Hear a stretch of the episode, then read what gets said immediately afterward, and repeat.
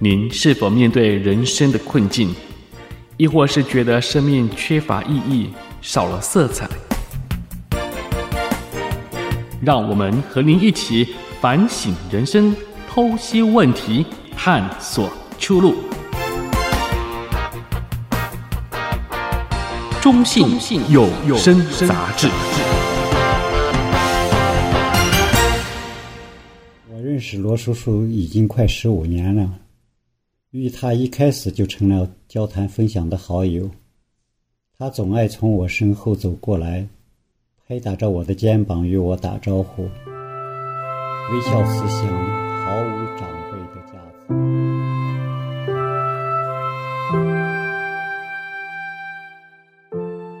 平凡谦和的罗叔叔，作者杨子平。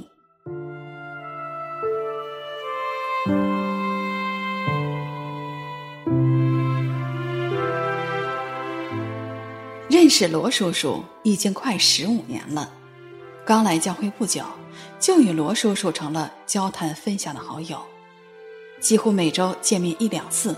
他总是那样微笑慈祥、认认真真，毫无长辈的架子。由于我常年脖子有病，僵硬转动不灵活，罗叔叔常常从身后拍着我的肩膀，先打招呼。教会里的活动中，总能看到他熟悉的身影，有说有笑的。小组学圣经的时候，他认真的准备，谦卑探讨；聚餐时，他跑前跑后，特别注意招呼新来的朋友。罗叔叔的兴趣广泛，我们交流的话题包括了广播网络、摄影园艺、文学时事等等，随意又广泛。但是今年年初，我们爱戴的罗叔叔吸了地上的劳苦。追思聚会上，他平静安详地躺卧在那里，周围鲜花环绕，面目慈祥安逸，如同往日一样，嘴角挂着微笑，完全如同熟睡一样。看到此情此景，我心里不住的感恩，往事不停地映入了脑海。他现在睡着了，但是还会再醒来，因为我们信靠主耶稣。他应许我们复活在我，生命也在我。信我的人虽然死了，也必复活。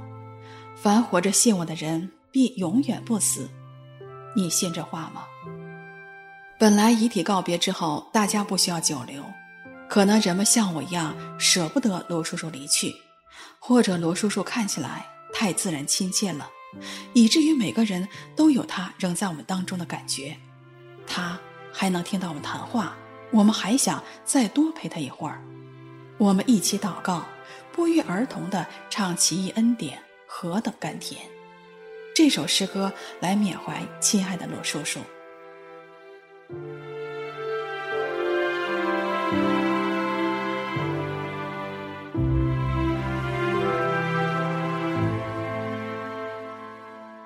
罗叔叔的儿子和女儿在追思聚会上告诉我们。罗叔叔出生于越南，成长于中国大陆。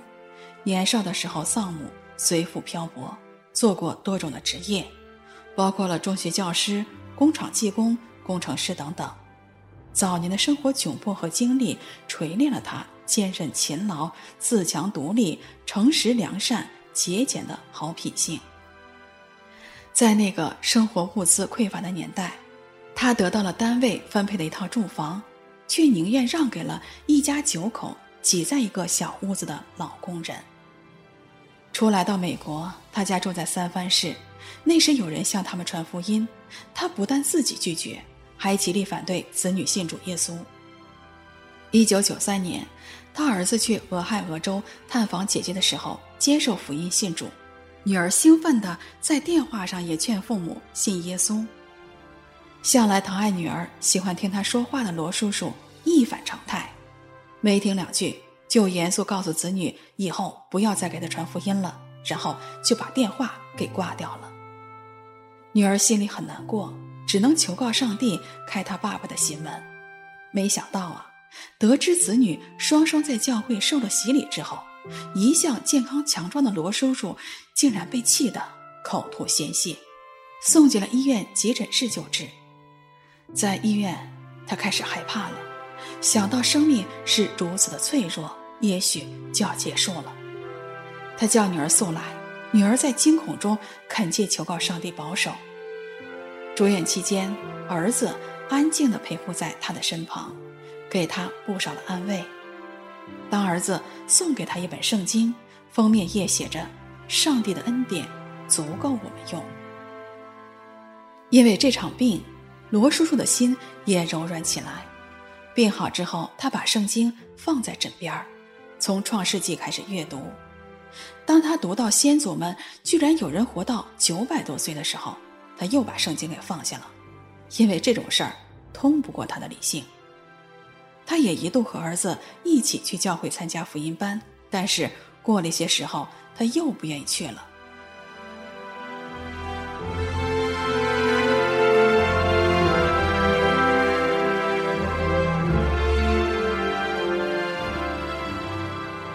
一九九五年，他的妻子信主受洗，再一次震撼他的内心。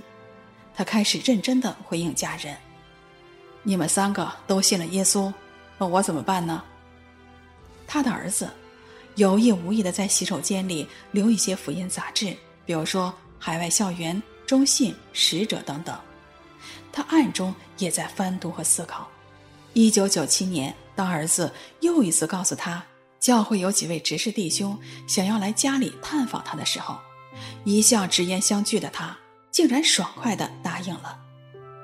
当教会的弟兄们在交谈中问他信耶稣好不好的时候，他竟出人意料地回答说：“很好啊。”问好在哪儿？他说：“我看我的妻子、儿子、女儿，每个人在信了主耶稣之后，都变得是越来越好，满有喜乐的。”当年夏季。罗叔叔的妻子先去芝加哥照顾搬到那里很快要生孩子的女儿，女儿迫切地祷告上帝，希望即将要来的父亲在动身之前能够信主耶稣，这样他们一起生活的时候就能更好的沟通相处。妻子到达当天，电话报平安的时候，罗叔叔又要儿子再把电话拨回去，还说有话要说。通话的时候，他禁不住地哭泣起来。告诉家人，我最近看了范学德写的《山东老父亲》一文，深深体会到做儿女的一片苦心呐。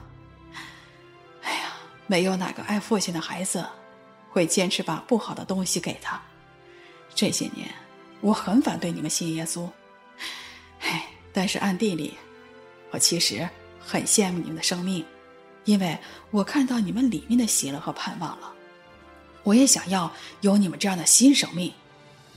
上帝听了祷告，罗叔叔谦卑顺服在上帝面前，决定接受主耶稣做自己生命的主。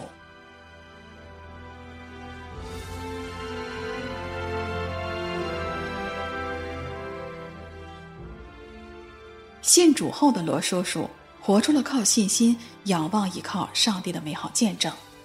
先举一个例子吧。数年之前，他需要通过入籍考试。由于中美两国政治制度和体系不同，这对一位曾经的中共党员意味着什么呢？大家都是清楚的。面对一名面试官，回答是与否、诚实与谎言，可能关系到接下来数十年的国籍身份以及社会福利等切身的利益。罗叔叔经历了内心的挣扎，多次祷告祈求上帝之后。有了清楚的意向和内心的平安，愿意坦然的面对一切，交托在上帝的手中。当移民官问到这个问题的时候，他诚实的回答说是。回到家中等待结果的那个日子，他依然是心存平安，丝毫没有后悔。结果，他顺利拿到了入籍通知。罗叔叔信主多年，信仰坚定，认真虔诚，不断上进。他不仅鼓励教会的弟兄姐妹参加祷告会，自己是常年坚持，少有缺席。有时候祷告会分组的场地正好是硬木地板或地下室，时间稍微长一点，对我们年轻一点的人来说都有困难。但是罗叔叔每次都是屈膝跪拜，从心里发出对天父上帝的赞美和呼求。为福音广传，为教会的肢体，为认识和不认识的人，乃至世界领袖和国家进行祷告。他的祷告常让我们备受感动。读圣经是罗叔叔每天的必修课，一本厚厚的圣经不知被他翻了多少遍了。教会里年复一年的读经计划，他必定是少数全部完成的其中之一。一起学圣经的时候，他也是一丝不苟地去做笔记，并积极地分享。每年的夏令特会和年底的福音大会，他与罗妈妈总是全程出席。每次特会三到四天的时间，从清晨到夜晚的满满日程，对他们这些年长的人来说，所要面对的体力挑战是不言而喻的。罗叔叔渴望将上帝神国的福音分享给周围未信主的朋友。每当教会里有新人来临，常常看见他主动上前招呼交谈，这特别有助于一些来美国探亲的父母们放下戒心。和不适，愿意更多的来参加教会。外出郊游，罗叔叔会主动成为向导、司机、摄影师。与福音朋友们在一起的时候，他和罗妈妈跑前跑后，热情体贴。风雨中，他也常常接送其他的年长者来教会，登门送上美味的甜点，还不辞辛劳的常开车带着去西北大学的中国留学生们去商场买菜。运送他们需要的旧家具。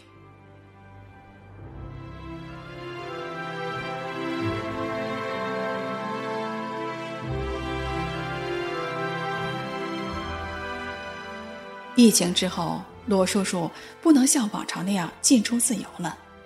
无论是参加小组团契，还是户外摄影、探亲访友，我与罗叔叔也不能像从前那样亲密往来和面谈了。除了微信上一点交流之外，多半的时间我们只能在网上的视频里瞬间一瞥。他离世前十天，我有事去他家，本有机会当面短叙一会儿，却因故而失去了良机，令我感到非常的遗憾。但是值得欣慰的是，我能把这盼望寄托在天堂相会的那美好时刻。我们每个人在这世界上。只做一个短暂的停留，生死离别本就是多么可怕呀！但是因为有了永生的盼望和去处，才不至于生活在万般无奈和恐惧之中了。感谢上帝，圣经中早已给信他的基督徒赐下了安慰和盼望。论到睡了的人，我们不愿意弟兄们不知道，恐怕你们忧伤。像那些没有指望的人一样，我们若信耶稣死而复活了，那已经在耶稣里睡了的人，上帝也必将他们与耶稣一同带来。我们现在照主的话告诉你们一件事儿：我们这活着还存留到主降临的人，断不能在那已经睡了的人之先，因为主必亲自从天降临，有呼叫的声音和天使长的声音。又有上帝的号角声，那在基督里死了必先复活，以后我们这活着还存留在人间，必和他们一同被提到云里，在空中与主相遇，这样我们就和主永远同在。亲爱的罗叔叔，我们天堂再相见。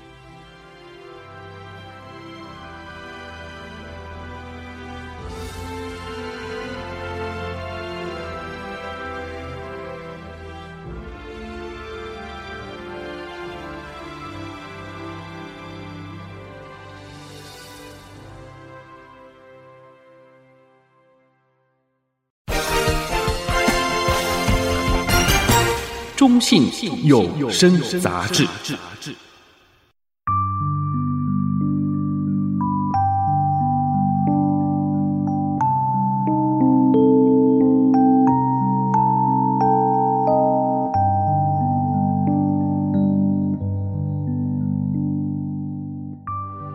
双胞胎孙女儿的故事，作者林朱艳春。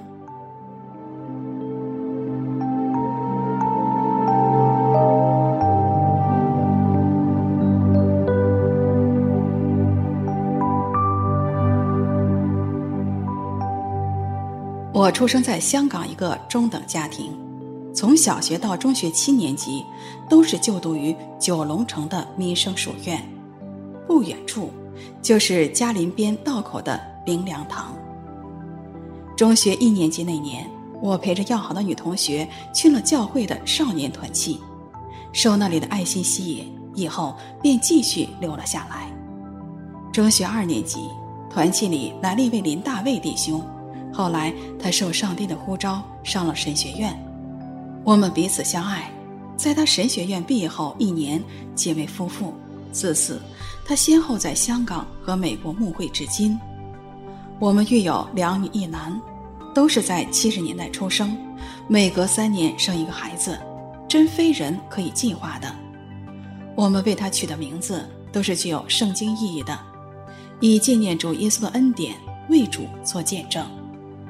他们在主里身心都健康成长，一直是持守信仰，乐于在教会侍奉。感谢上帝赐给我们五个外孙，长女有两个儿子，次女有两女一子，其中两个女儿是双胞胎。接下来我将和大家一起来分享这对双胞胎的故事。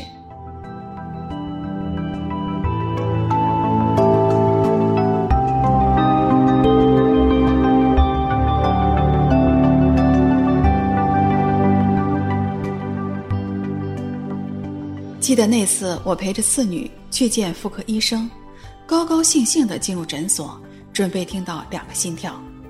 怎料医生说：“哎，这双胞胎中一个有健康问题，一些父母因为这种问题会采取堕胎手术。呃，但是你怀的是双胞胎，若是把有问题的胎儿给打掉，会使另外一个胎儿受到影响。”我们听了之后是心如刀割。我们都是基督徒。堕胎绝非我们的选择，儿女是耶和华所赐的产业，所怀的胎是他所给的赏赐。虽然双胞胎的老大生来有健康问题，但是胎儿在母腹中的生命形成就是上帝奇妙的作为，而双胞胎本身更是上帝奇妙的创造。生命在上帝手中，他若要胎儿死于腹中，那是自然的事儿，但是。我们无权扼杀生命。我们决定为这胎儿恒切的向上帝祷告，同时好好的养胎，让两个胎儿顺其自然的孕育。在母腹中有血液供养他心肺所需的养分，但是出生的时候恐怕会有危险。双胞胎的日期满了，要出生了，医生先把有问题的婴儿取出来，那就是姐姐，跟着取出了妹妹。医生非常的惊讶，发现姐姐的后面有一大束的微丝血管，把心和肺连在一起，那里缺少了一根大血管，就由那一大束微丝血管取而代之了。而每一条微丝血管都细如发丝，这些杂乱无章的微丝血管互通到他的心和肺，绝对异于常人的，但是他却生存下来。感谢上帝在姐姐身上行了这样一个大神迹。对于处在这独特困境中的婴儿，我们是完全的无能为力，完全是在上帝的恩典之下去孕育的，而且活生生的安全出了娘胎。女儿和女婿把一双女儿全然交托给赐给他们生命的主，深信他是全能的天父上帝，他在孩子们的人生中必有至美至善的旨意。因此，决定给两个孩子取名叫“至美”和“至善”。养育姐姐其实并不容易。小的时候，她吃东西需要用一根管子把食物从鼻孔输送到胃部。我的次女全心全意地照顾着姐姐，我就帮助她照顾健康的妹妹。姐姐稍微大一点儿，常爱用小手将那个管子拨开。或移歪了，他妈妈就将那管子重新安置在鼻孔内，吃药也要通过管子输入体内，管子要经常的替换，以保持清洁和正确的位置，让姐姐容易吸收。我觉得次女真是个很能干的母亲，她所做的一切可以说是全职护士的工作。感谢上帝，现在两个孩子已经十岁了，姐姐吃东西很正常，就像是普通人一样，而且胃口是很好的。只是她的内脏运作要比一般的人困难，所以一直长得瘦瘦的。人渐渐长大，直至她那丝微丝血管不能够再支撑，便要做手术了。根据儿科医生说，这个案子是很少见的。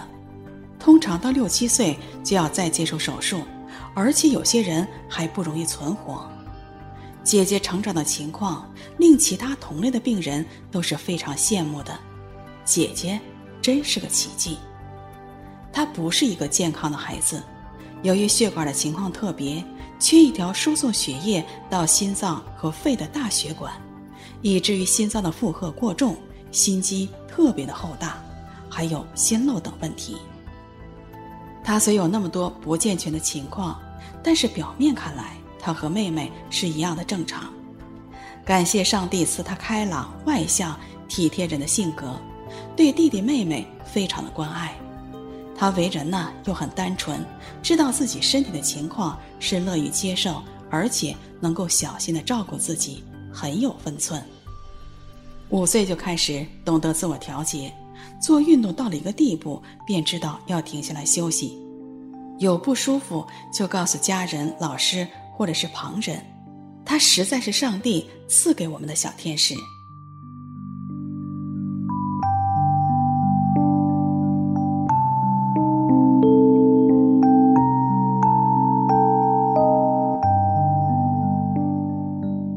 姐姐每半年要到儿童医院做一次身体检查。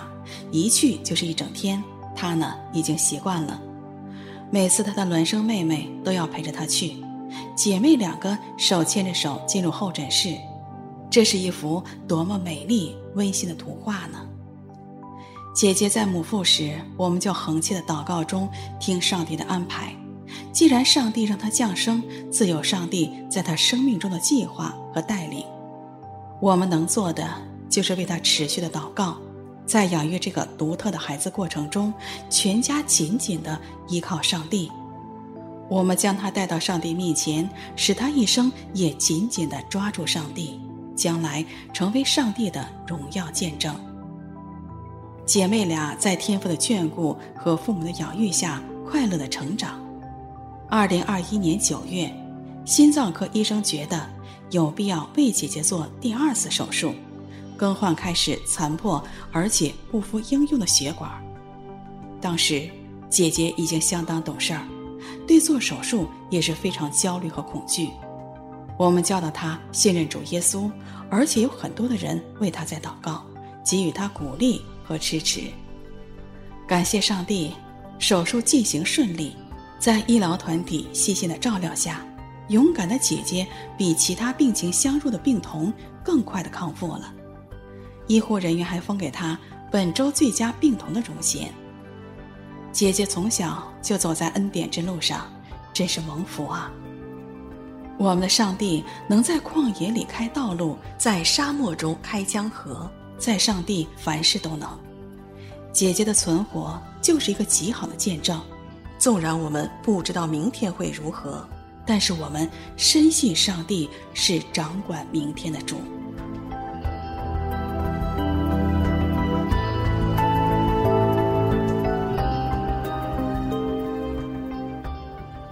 的朋友，《约翰一书》一章八到九节里说：“我们若说自己没有罪，就是欺骗自己，真理就不在我们里面了。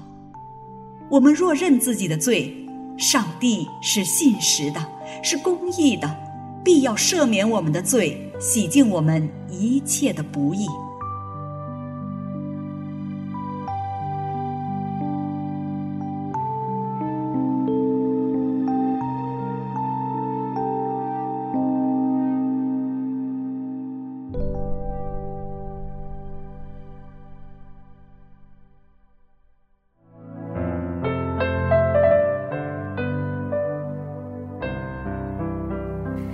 亲爱的朋友，你愿意相信耶稣基督吗？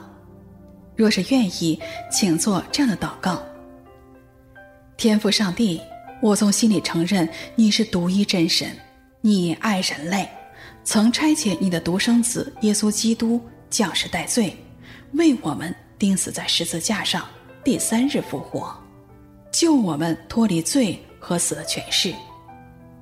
我相信耶稣基督是人类唯一的救主，是道路、真理、生命。只有借着他，我才可以回到你那里去，认识真理，得以永生。我明白以往我因不认识你，我的人生方向和路线都错了。我是个罪人，如今决定回头，不再走自己的路，愿一生跟随耶稣。遵行天父你的旨意，求你帮助我明白真理，使我信心坚定。奉主耶稣基督的名祷告，阿门。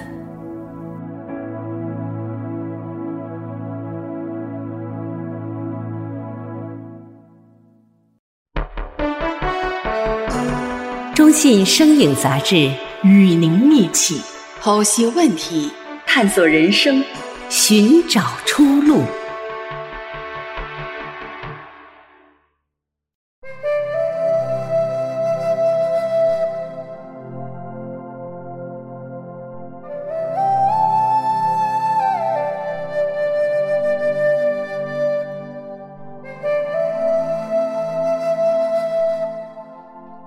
上帝护卫人的尊贵，作者李替华。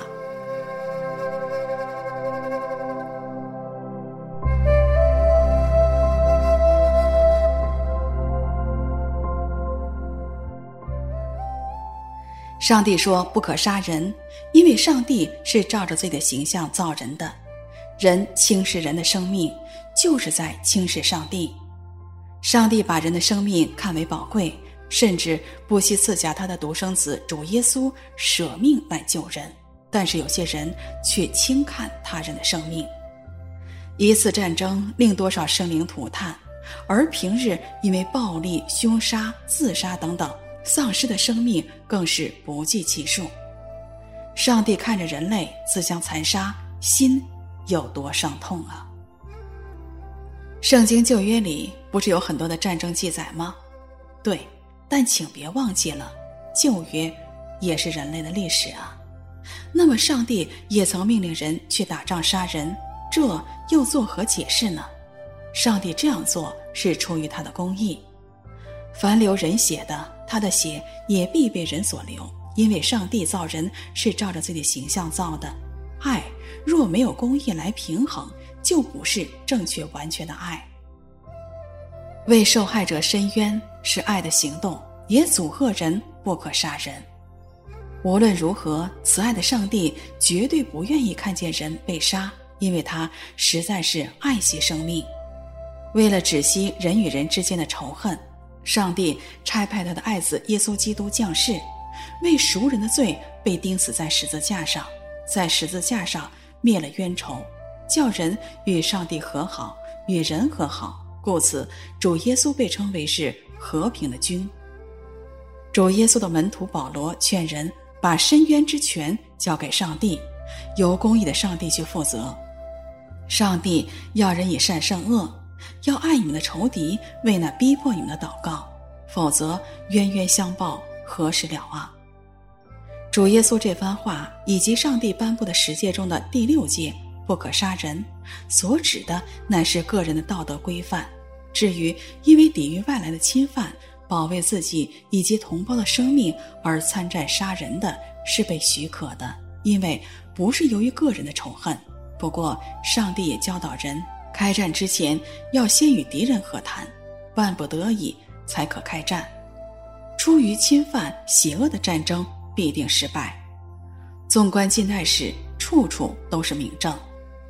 上帝极愿意帮助人去解决问题，但是人却拒绝了他，以至于仍活在战争、相互伤害、种种人为的祸患苦境之中。人虽然是偏行己路。但总不能超越上帝锁定的最基本的大纲。亲爱的朋友，请勿忘记，人是照着上帝的形象样式造的，极其尊贵。求上帝保守我们在他里面自尊自爱，并爱人如己，活出上帝荣耀的形象。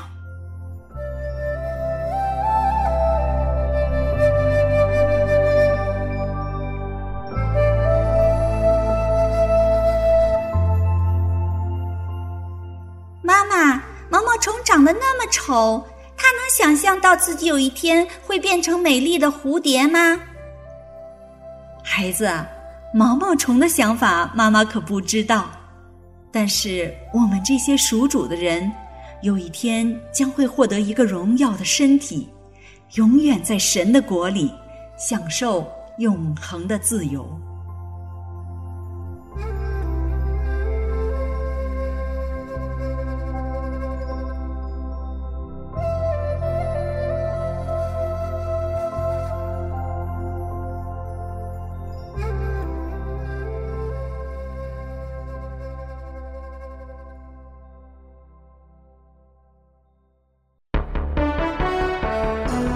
中信生影杂志，与您一起探索人生，剖析问题，寻找出路。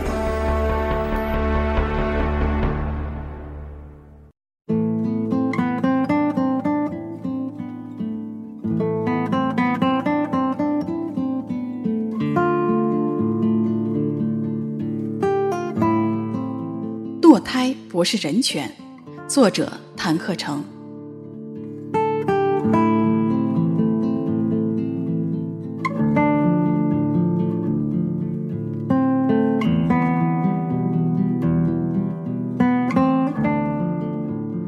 自从美国于一九七三年实施堕胎合法之后，至今已经有六千多万的胎儿被杀。比较现在的英国人口只有五千多万，我们失去了这么多的无辜生命，不可惜吗？他们的母亲夺取他们的生命权，也夺取了上帝设计这些生命的权利。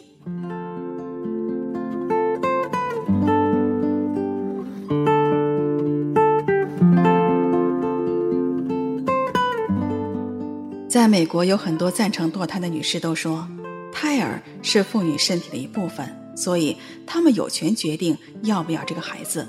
但是现代科学证明，婴儿并不是母胎的一部分，只是寄居在母体里，有其生命的全部特征。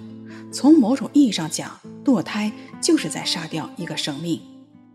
当精子与卵子结合的时候，父亲的基因与母亲的基因联合成了一个新的细胞，继而。分解成为多个细胞，渐渐地形成胎儿。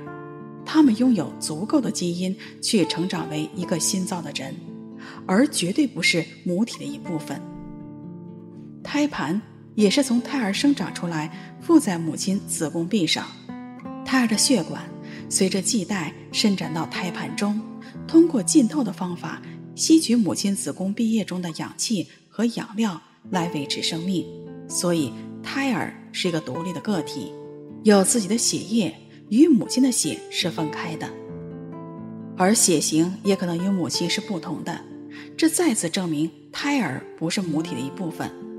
进一步讲，假若胎儿是母体的一部分，所有生产后的妈妈岂不都是残废了吗？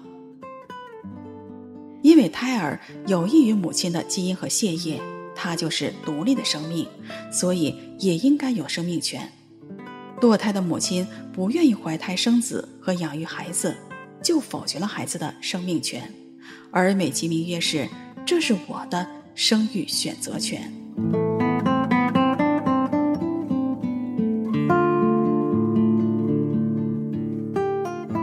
我们应当绝对尊重每一个受造于上帝的生命，不能够以任何形式的借口去堕胎，堕胎就是在杀人。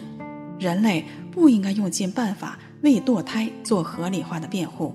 有人会问：假若被强奸怀孕怎么办？这虽然是母亲的悲伤，但也不是胎儿自己的错误。无论如何，胎儿是无罪的，有权生在世上，而且以后可能是多人的祝福。事实上，只有百分之一的怀孕是来自于强奸。其他的百分之九十九的怀孕来自于母亲自愿的性行为。根据美国 CDC 的报道，在二零一九年，百分之五十七的堕胎母亲是二十多岁，而很少堕胎是来自十五岁以下的少女。也就是说，大部分的堕胎母亲都不是不懂事的小女孩，而她们不愿意为自己的性行为后果去负责任，为了能开放的过性生活，却牺牲了胎儿的生命。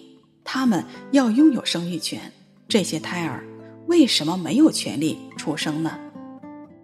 笔者小的时候在香港看到一个例子：A 君在他母亲怀他的时候，因为家境十分的贫困，他的父亲害怕多一个孩子养不起，于是要他的母亲堕胎。他母亲喝了些中药，便不断的流血进了医院。医生帮他输血之后，流血仍然持续了一个星期。后来医生也是束手无策，眼看着他性命不保，可是第八天奇迹般的血止住了。胎儿也保住了，他的母亲也慢慢的恢复了健康，婴儿终于健康的生下来。这孩子长大之后是兄弟中最乖的，读书最出色的，并且是第一个信了主耶稣。后来他到美国念大学，获得了数学博士学位，在大学任教。更神奇的是，他回到香港。带了当年要打掉他的父亲，信了主耶稣，也把福音传给了我。他现在是亚洲一所有名的大学当教授，桃李满天下。上帝将他从母亲要剁掉他生命的命运中拯救了出来。原来在他生命中有很多美好的计划、安排和带领，让他的一生不仅荣耀上帝，也成为很多人的祝福。这是何等的美事啊！故此，家境贫寒和父母关系恶劣，也都不应该是堕胎的理由，因为胎儿的生命，上帝会负责，往往出乎人的意料。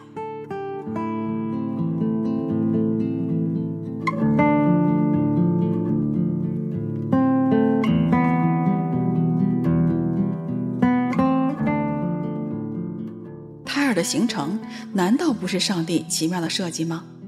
胎儿出生后的一生，难道没有上帝的计划吗？即使他们将来不认识上帝，不顺从上帝的带领，他们的生命本身就是上帝的恩赐。在创造万有时，上帝就照着他的形象造人，乃是照着他的形象造男造女。儿女是耶和华所赐的产业，所怀的胎是他所给的赏赐。怀孕是上帝赐给人类新生命的设计。正如诗人所感叹的：“我的肺腑是你所造的，我在母腹中，你已覆庇我。我要称谢你，因我受造奇妙可畏。你的作为奇妙，这是我心深知道的。我未成形的体质，你的眼早已看见了。你所定的日子，我尚未度一日，你都写在你的册子上。所以，堕胎明显的犯了上帝十诫中的。”不可杀人这一诫。可喜的是，美国一些州的法院反对堕胎，但是反堕胎的声音并不占上风。很多地方堕胎仍然是合法的。如果能改写堕胎法律，便能使千千万万胎儿的生命被拯救。为此，我们当迫切的去祷告。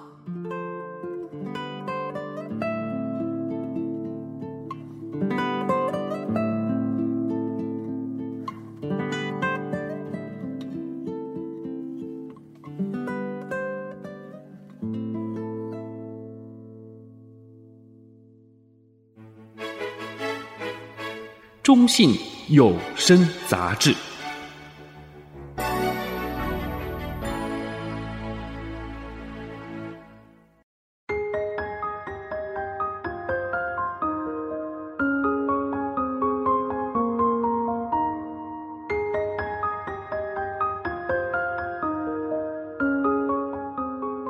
人体的奇妙数字，作者严慧来。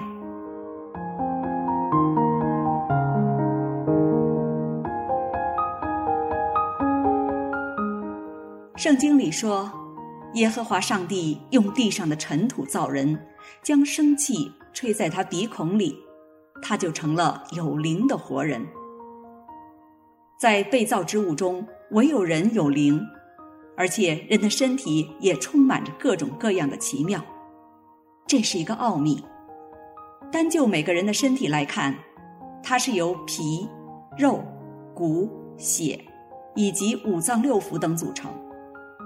全身的骨、脑、心、肺以及其他各样器官组织，都具有着非常奇妙的结构与功能。在学习和研究中，我收集了以下有趣的生理数字。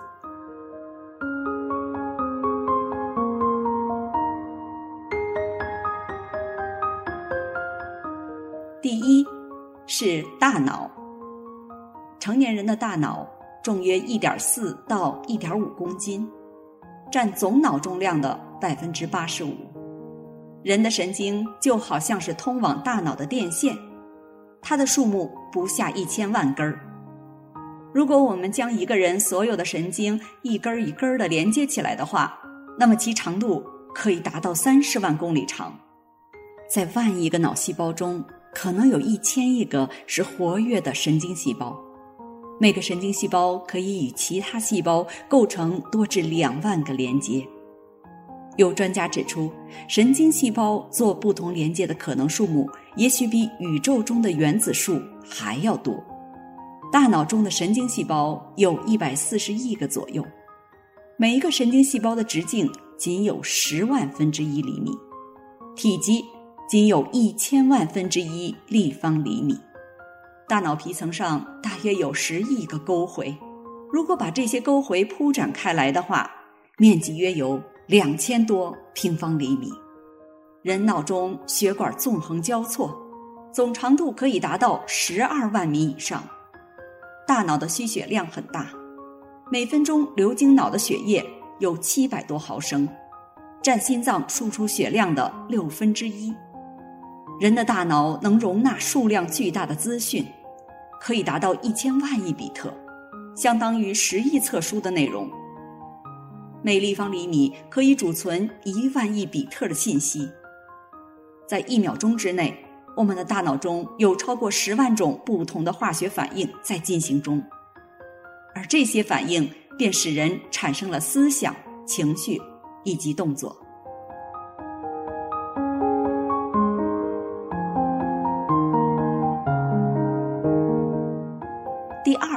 是眼睛，眼睛被称为是灵魂之窗。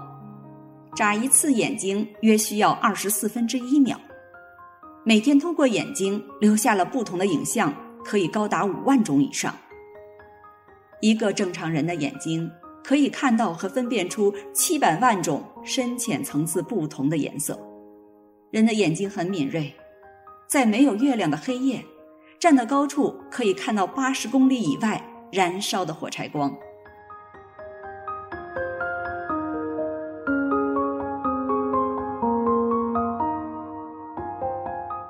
第三是鼻、舌头、咽喉和气管。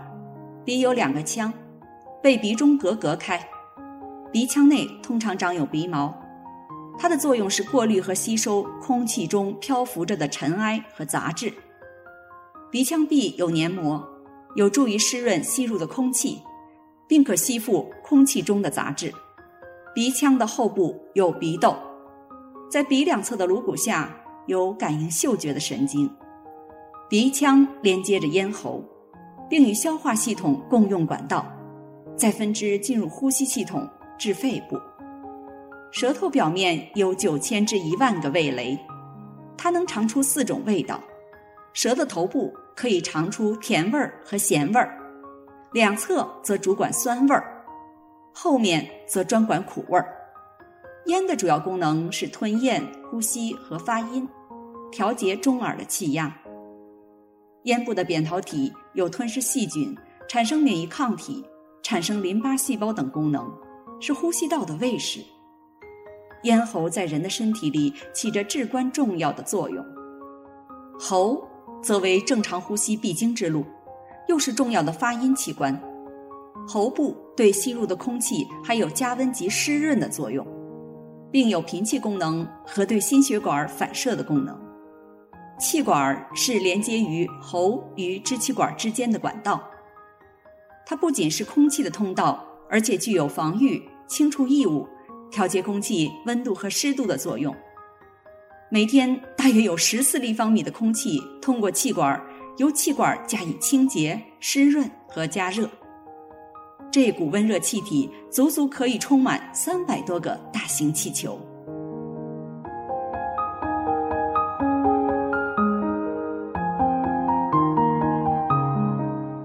第四是耳朵，人类能够欣赏美妙动听的音乐，能够仔细辨别各种声音，包括大自然的溪水声、河流声、雷电、雨声，还有男女老少的歌声、笑声，能分辨各种不同乐器的音质、音色等等。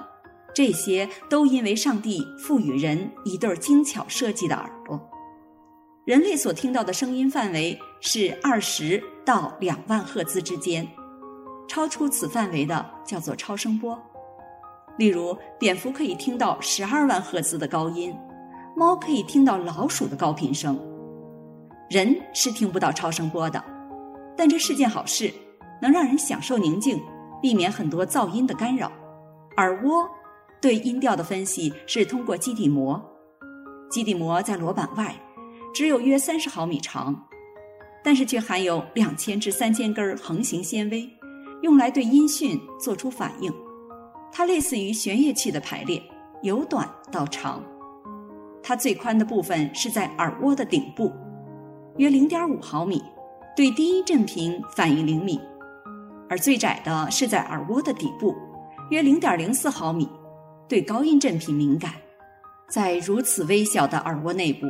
这种精密的共振设计，使我们能够听到各种优美的乐器和大自然飞鸟走兽的声音，令我们怎能不赞叹上帝创造的奇妙？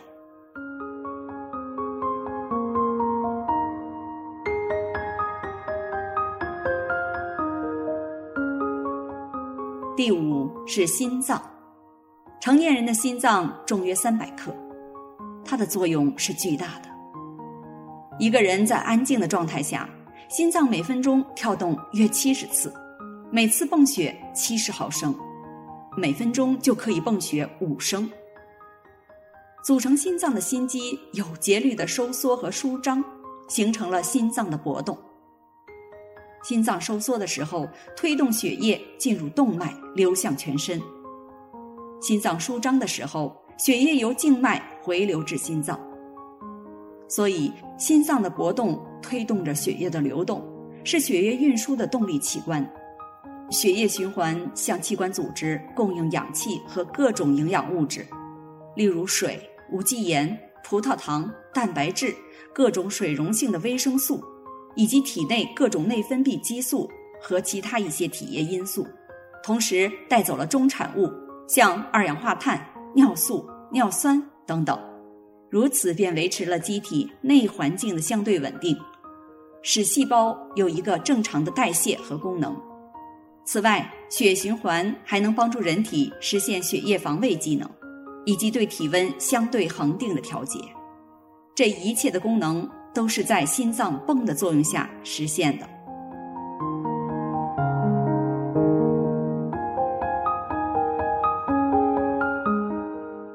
第六。是肺，肺是由很多很小的肺泡组成的。肺泡为肺内最小的呼吸单位，略呈半球形，表面和空气相互接触。肺的吸收面积约为十二万平方厘米，是皮肤表面积的五十倍，如同一间小房子的占地面积那么大。成人的肺在胸腔扩张最大时，能够容纳下四公斤半的空气。第七是肝脏，人体的肝脏仅有一到一点五公斤重，在腹部右上角，外有肋骨保护。肝脏被称为人体的一个巨大的化工厂，它担负着五百种以上最繁重复杂的工作，维系着人类的生命。人体的新陈代谢绝大部分是生物化学变化，这离不开催化剂。肝脏内有一千种以上称为酶的蛋白质，构成了各种高效的催化媒介，调控着化学反应的进行。第八是红细胞以及白细胞。红细胞的主要功能是将氧气运输到体内细胞，并将二氧化碳输送到肺部。红细胞具有所谓的双摇形状，细胞表面两侧像球体内部一样向内弯曲。这种形状有助于红细胞通过微小血管进行运动，从而将氧气输送到器官和组织。人体内的红细胞，它的生存寿命大约为四个月。这期间，它在体内所走过的路程约为一千六百零九公里。白细胞则是一个庞大的血细胞家族，它的形态结构和生理功能是多样的，但是它们之间不是相互孤立，而是在机体的防护、免疫和创伤治愈的过程中起着协同的作用。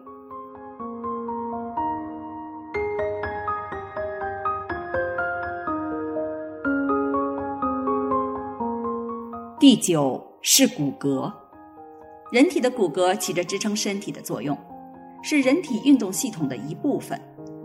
成人有二百零六块骨头，骨头与骨头之间一般用关节和韧带连接起来。第十是肌肉和皮肤，肌肉细胞有收缩纤维，会在细胞间移动，并改变细胞的大小。肌肉分为骨骼肌、心肌和平滑肌三种，它们的功能皆是产生力，可以导致运动。不过，心肌和平滑肌的收缩并不经过意识控制，例如心脏的收缩以及胃肠道的蠕动等，是为生存所必须的。骨骼肌的自主收缩可以用来移动身体，并且被精细地控制着，例如人眼睛的运动。或者是大腿股四头肌的总体运动，人体的肌肉相互协调。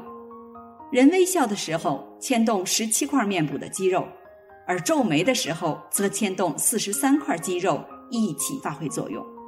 人体的皮肤重量约占体重的二十分之一，最薄的地方只有零点五毫米，像眼皮、耳朵等部位，而最厚的地方则有四到五毫米。像手掌和脚跟这样的部位，而每平方米的皮肤上有一万四千个毛孔。如果将这些毛孔逐一连接起来的话，那么就可以做成一根六十公尺长的小自来水管。另外，每平方厘米的皮肤面积上可以承受一公斤的空气压力。全身的皮肤加在一起的话，就可以承受一万八千公斤的重量。也就相当于一个人身上负荷了九辆或十辆大汽车的重量，而仍然可以泰然自若。皮肤的新陈代谢率很快，一个人在一生中平均脱落的皮肤超过了二百二十七公斤。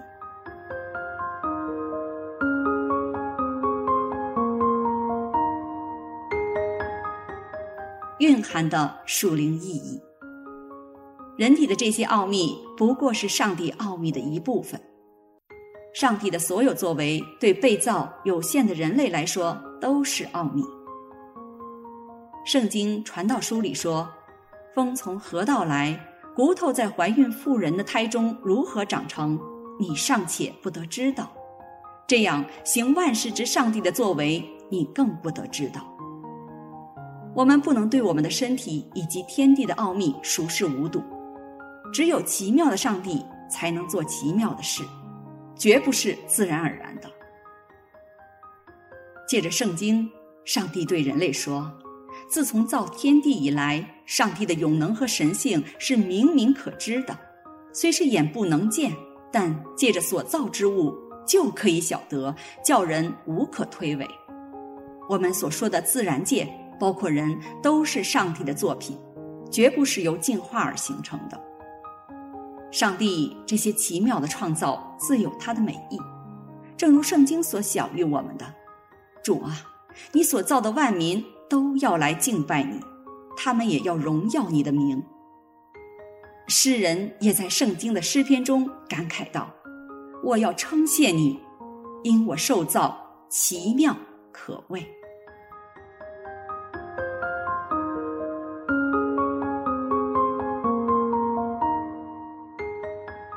亲爱的朋友，圣经箴言三章六节里说：“你一切所行的事上都要认定他，他必指引你的路。”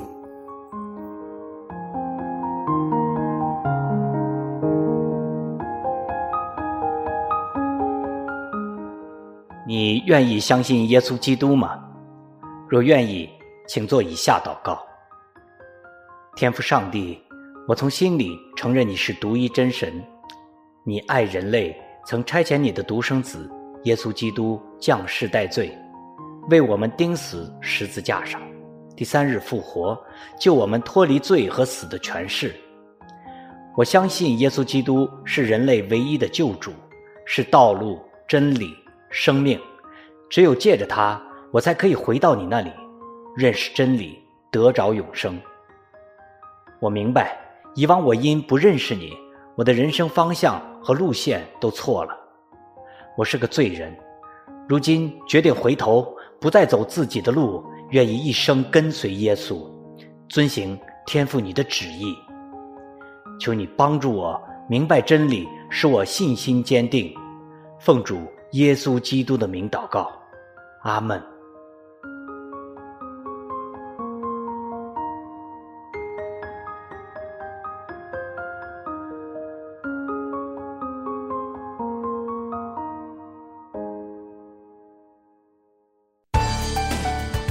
中信声影杂志，与您一起探索人生，剖析问题，寻找出路。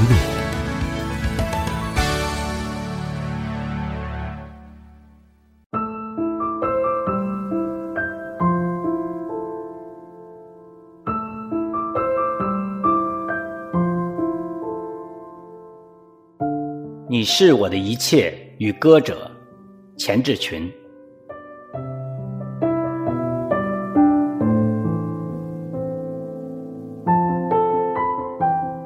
我很喜欢听一首教会诗歌，《你是我的一切》。这首诗歌情真意切，旋律优美，是经典的敬拜赞美歌曲之一，曾被列入最佳赞美诗歌五十首。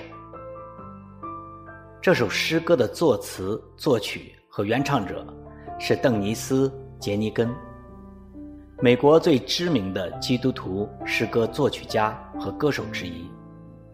他写了千首以上的教会诗歌，其中《让自由响起》成为两千零四年美国国家祷告日的主题曲。生于一九五九年的邓尼斯成为他家乡的骄傲，被入选美国。奥克拉哈马州的音乐名人堂。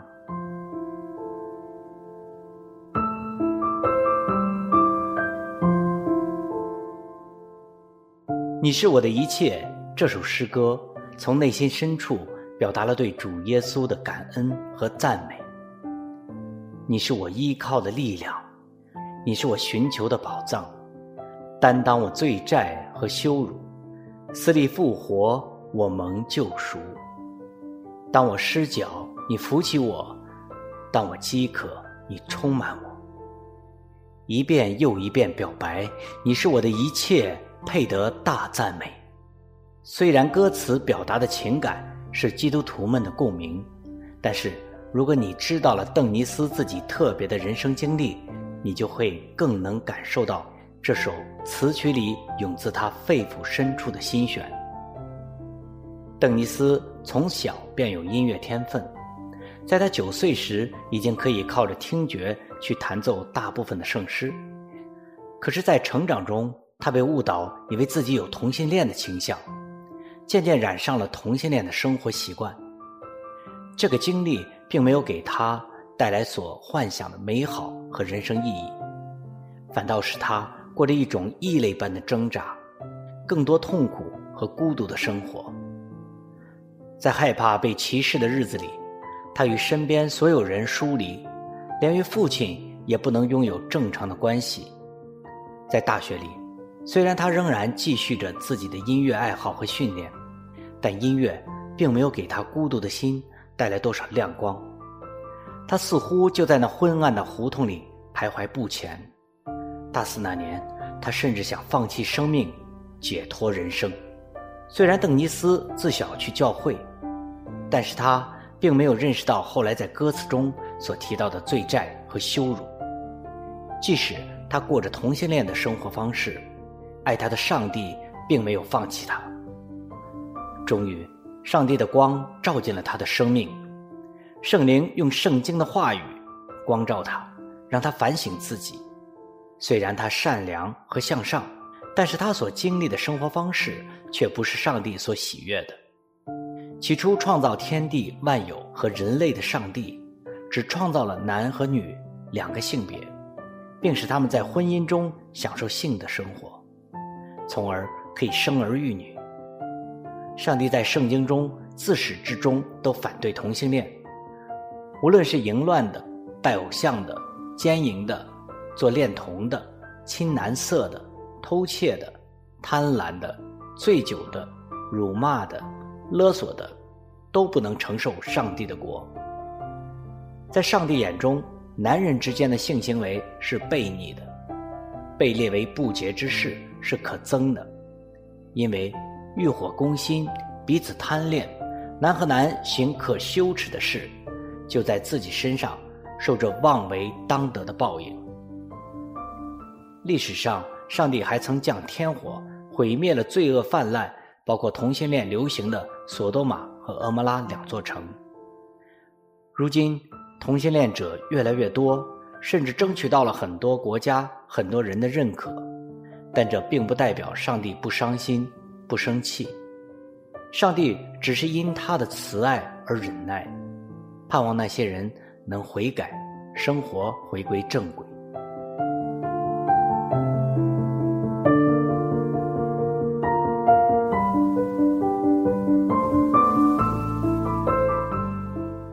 邓尼斯自己并没有力量从一直以来的挣扎境地站起来，直到他在上帝面前真心悔改和仰望时，才真正遇见了上帝的饶恕和释放。圣灵赐给他力量，将他扶起来，使他终于从迷失的昏暗光景中走出来。他要勇敢地挥别过去，走出罪恶的泥潭。他要靠上帝重塑未来，将生命奉献给主耶稣基督。开始音乐事工，他常在舞台上、钢琴前，一次次公开见证他曾为同性恋的人生经历，分享和见证他得救的故事。他不希望被贴上前同性恋的标签，而更愿成为重生或上帝新造的人。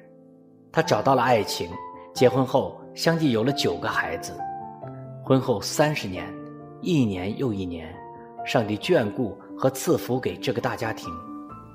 几十年里，他一直在感恩中歌颂上帝，写了许多带给人希望的诗歌，希望有更多的人更深的认识上帝的爱。他一次次用歌声表达着一个主旋律：越渴慕上帝，越不能离开他。他就是我们人生要寻求的珍宝，是我们的一切。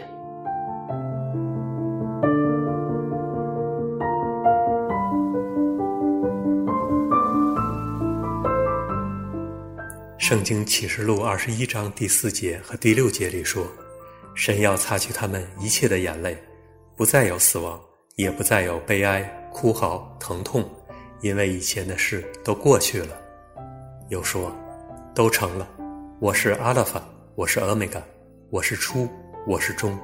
我要将生命泉的水白白赐给那口渴的人喝。”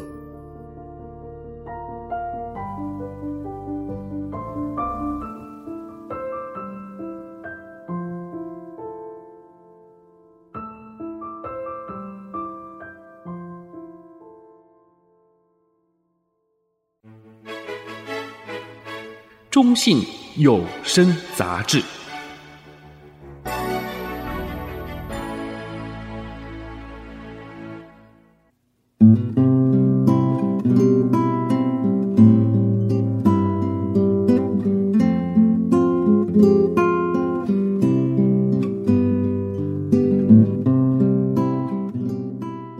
日光之下无心事，作者张坤。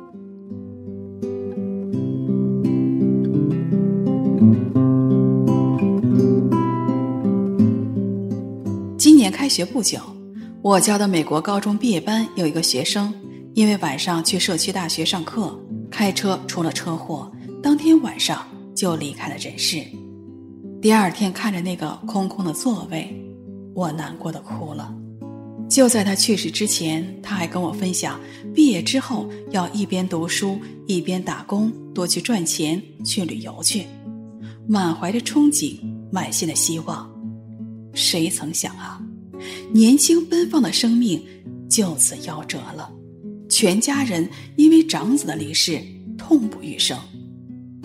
不久之后，我们班上另外一个女生的哥哥因为和女友吵架，决定分手，女友居然开枪将其哥哥打死。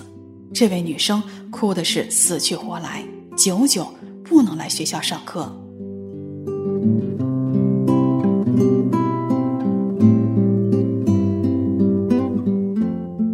我在公立学校教书的这几年，每年都听到学生家人去世的消息，学区发送的邮件里每周都有三四则的讣文，有老人也有年轻人。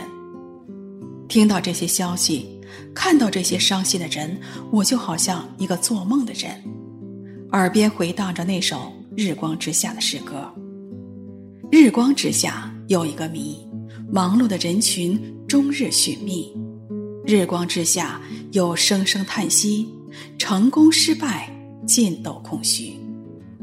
我们的生命多么像一片云雾，来也匆匆，去也匆匆，生是啼哭，去是哀伤，不知所谓何来，又要去向何方？活着的时候功名利禄忘不掉，到头来却是荒种一堆草没了。从古至今，日光之下无心事，生老病死循环不息，哀哉悲哉，哪里是尽头？哪里有出路啊？人生真无出路吗？有，出路不在于人间，而在天上。人若知道自己真正的故乡不在地上，乃是在天上，便可是转悲为喜，转瞬间为永恒，化腐朽为神奇。日光之下虽无心事，但日光之上却有个奥秘。谁能读懂这个奥秘，谁就是那有福的人。那首诗歌的下半段是这样的：日光之上有个奥秘，亲手解开生命之谜。日光之上发出言语，神爱世人，直到如今。今生有依靠，来生有盼望，迎接神在心里，迎接天国降临。日光之上有个奥秘，神的心意记在圣经。日光之上发出言语，有耳的人都应当听。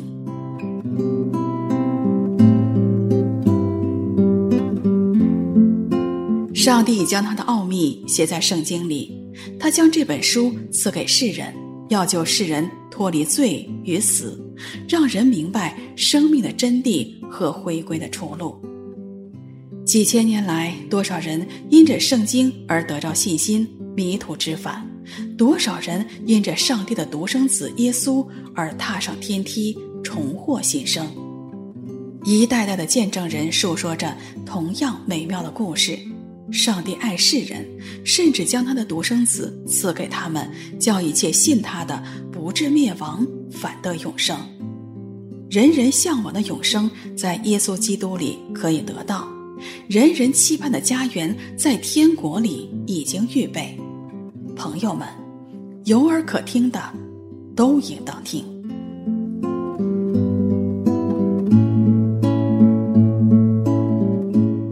亲爱的朋友，《圣经·哥林多后书》五章十七节里说：“若有人在基督里，他就是新造的人，旧事已过，都变成新的了。”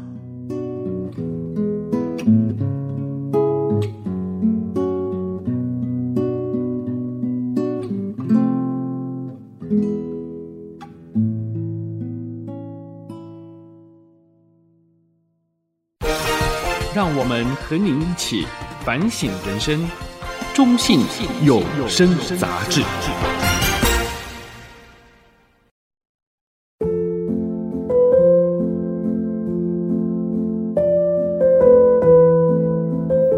交出权力。作者：白衣。权力好像金钱，人们对他们又爱又恨。常说某人有几个臭钱就作怪，又说权力使人腐化。可是人对于这两者却热烈追求，不遗余力。其实有权不是坏事，权力是上帝所赐，上帝就是全能者。耶稣基督告诉门徒：“天上地下所有的权柄都赐给我了。”他用权柄赦罪、赶鬼、治病、帮助人，又教门徒运用权柄去服侍人，做众人的仆人，不是管束人，更不能以权谋私。相反的，是为人舍己、舍命。其实作怪的不是钱，而是人。使人腐化的也不是权力，是我们自己的私欲罪过。诿过于人，将臭名加给钱与权力，不诚实面对自己，这是人类在地上活了几千年仍不能解决罪恶腐败的原因。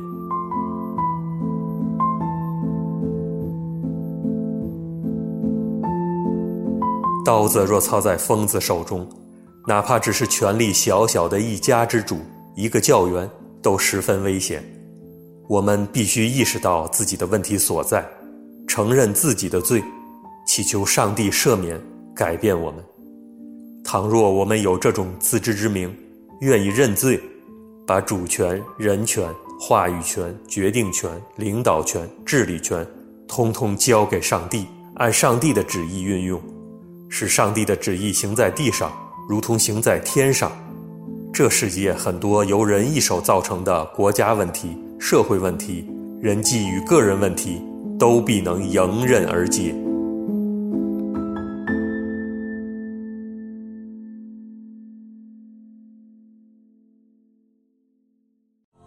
亲爱的朋友，感谢您收听中信有声杂志，让我们一起来向此生命的主呼求。